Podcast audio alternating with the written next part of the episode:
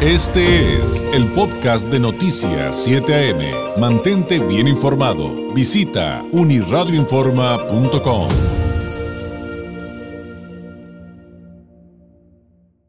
Me da mucho gusto tener la oportunidad de platicar a través de la vía telefónica con el arquitecto Jaime Martínez Veloz, investigador político mexicano, que bueno, tiene un, un amplio currículum, pero que pues todo lo resumimos con saludar saludarlo como el compa Veloz. Arquitecto, muy buenos días.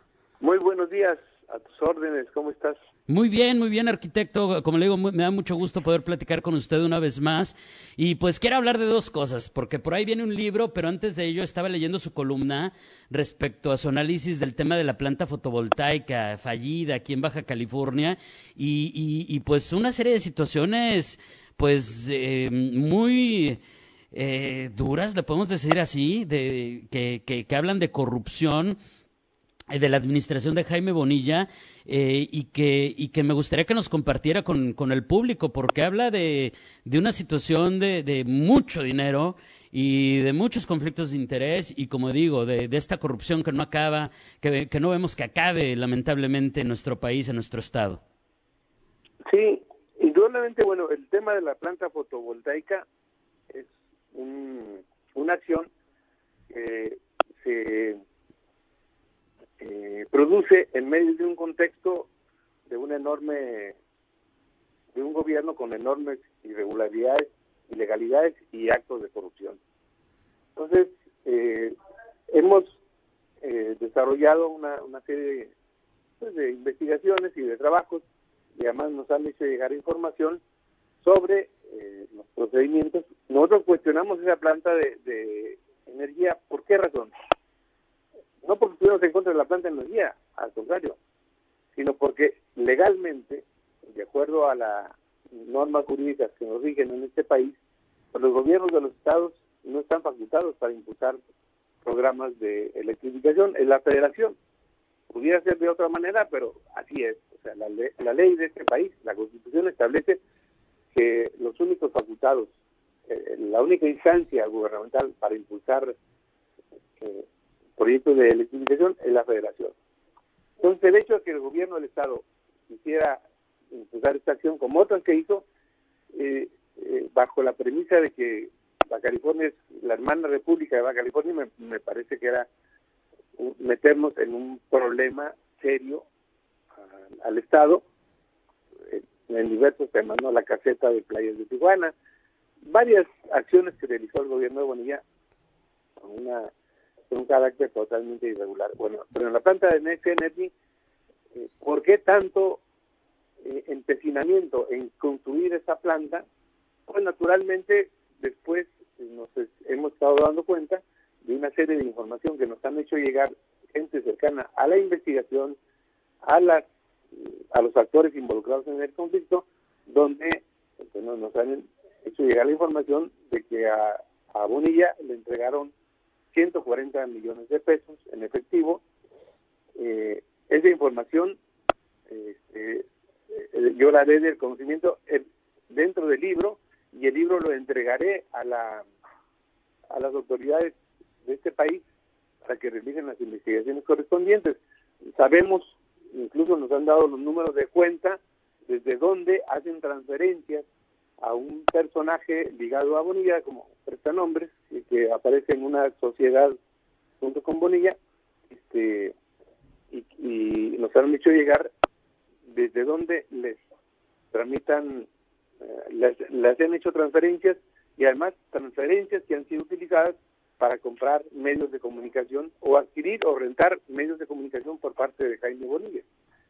Entonces, a mí me parece que lo que hizo Bonilla fue eh, violentar las reglas del juego, las normas de convivencia, caer en una serie de ilegalidades que tienen, incluso al propio gobierno actual, lo tienen contra la pared porque lo dejaron hasta sin dinero. Y era una sociedad confrontada socialmente, políticamente, eh, han generado enormes este, asimetrías en materia de la correlación de fuerzas en, los temas de seguridad y estamos viendo pues, una situación bastante complicada ahí.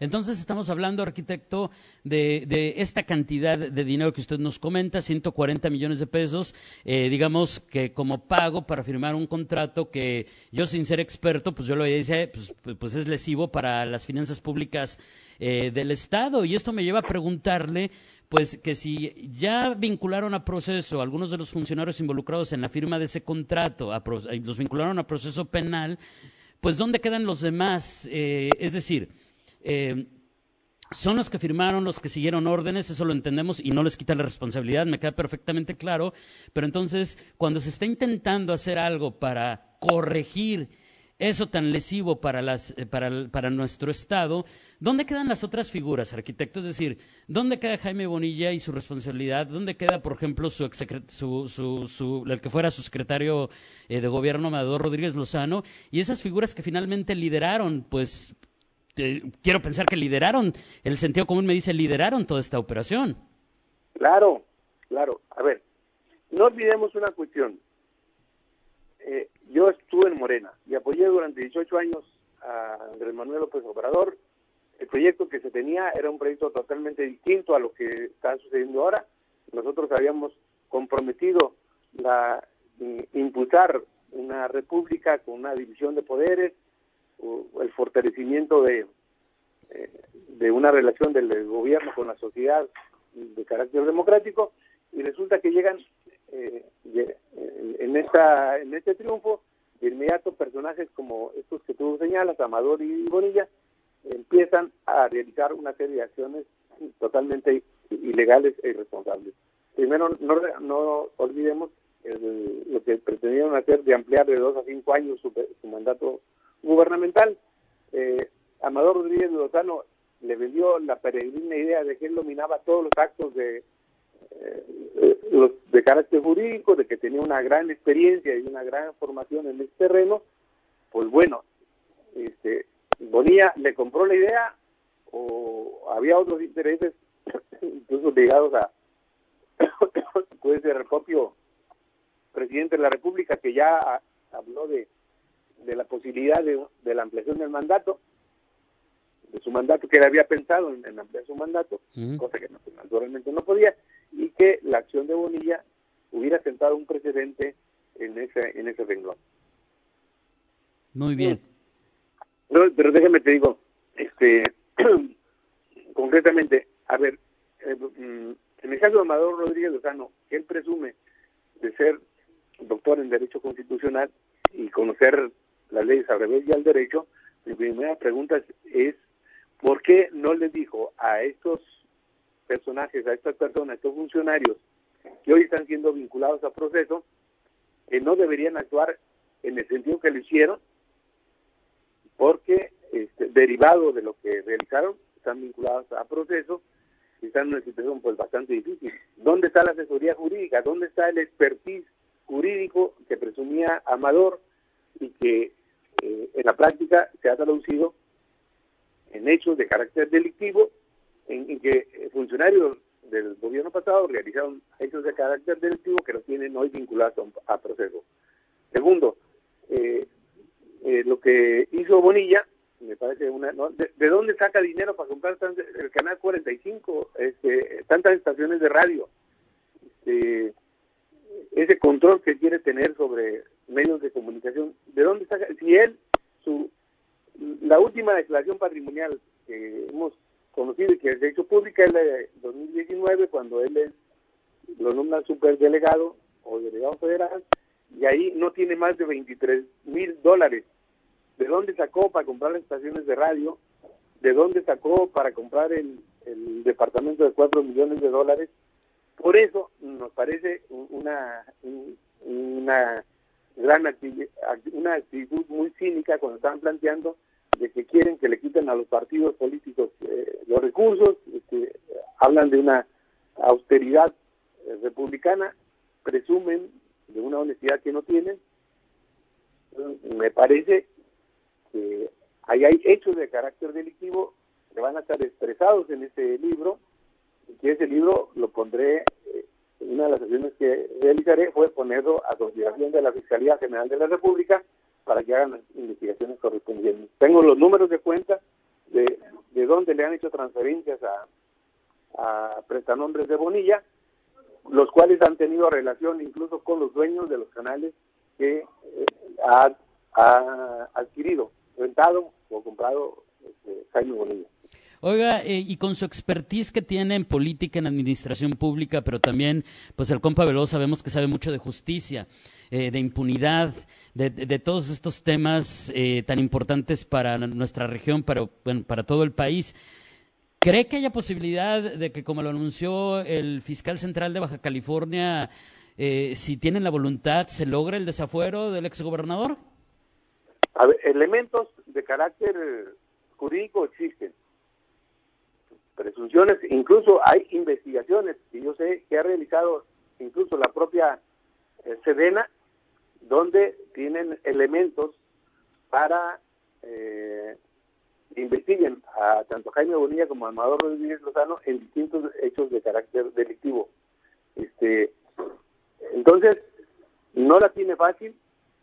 Naturalmente, el gobierno del, del Estado tendrá que tener una definición muy clara al respecto. Yo he escuchado en los últimos días, bueno, he leído en los últimos días uh -huh. algunas eh, declaraciones de gente relacionadas con la Fiscalía, de que hablan ya de la posibilidad de solicitar el, el desafuero de Bonilla.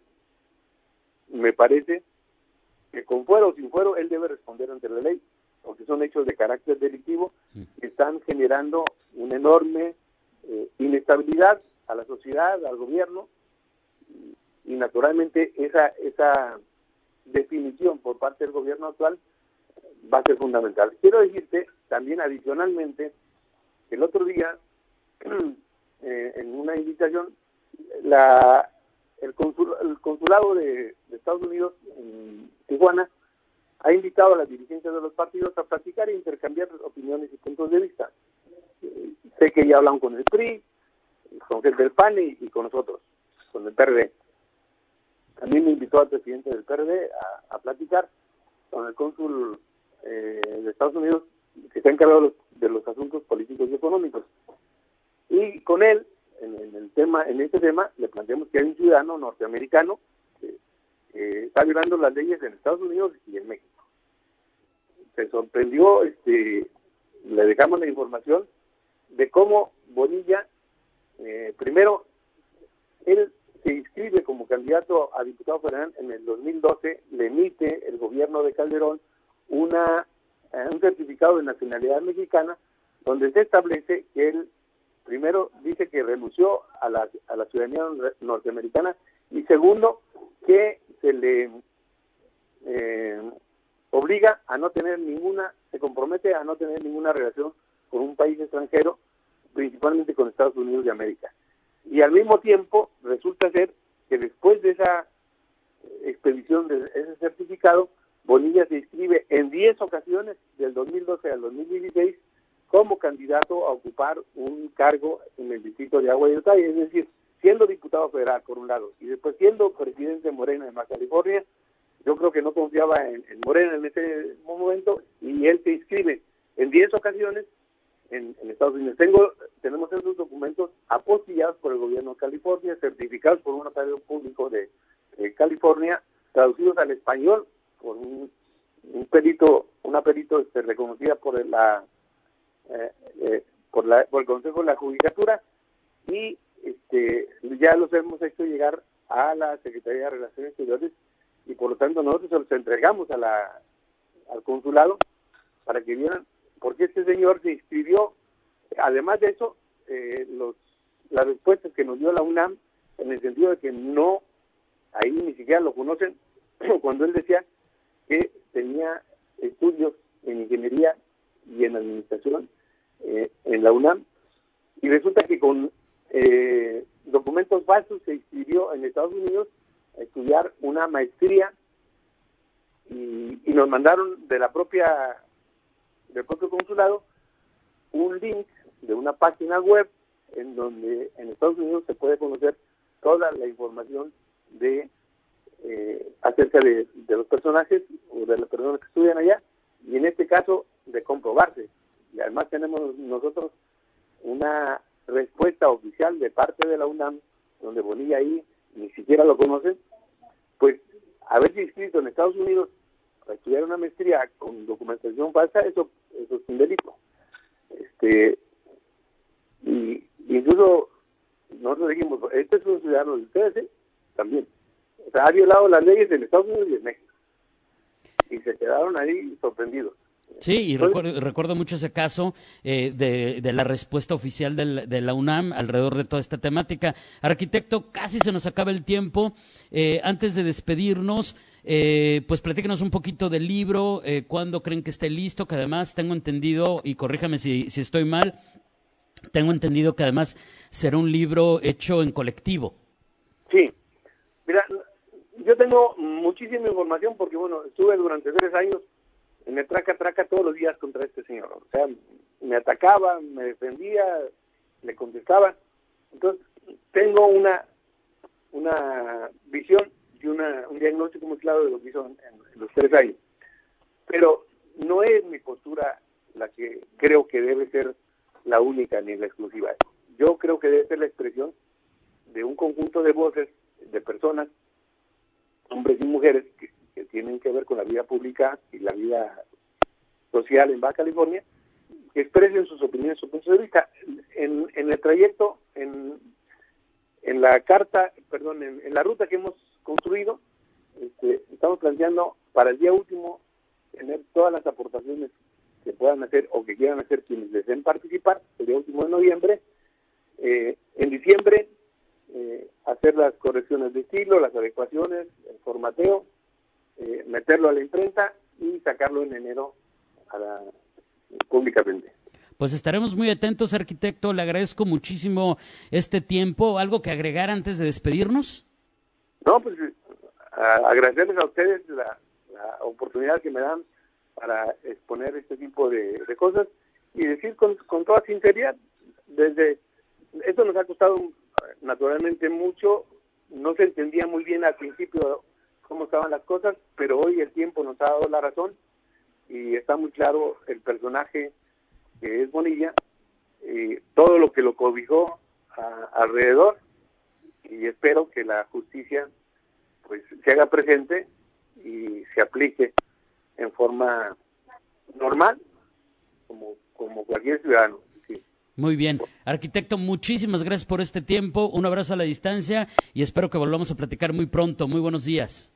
Muy buenos días. Muchas gracias por la entrevista. Le agradezco mucho. Gracias. Es el arquitecto Jaime Martínez Veloz, investigador político mexicano, el compa Veloz, hablando de este caso de, del exgobernador Jaime Bonilla, el caso de Next Energy y todo lo demás que de ahí se desdobla necesariamente para hablar de corrupción, justicia, impunidad, procesos eh, en la administración estatal de Baja California, eh, la anterior y pues lo que le dejan a la, a la actual, ¿no? Este fue el podcast de Noticias 7am. Mantente bien informado. Visita unirradioinforma.com.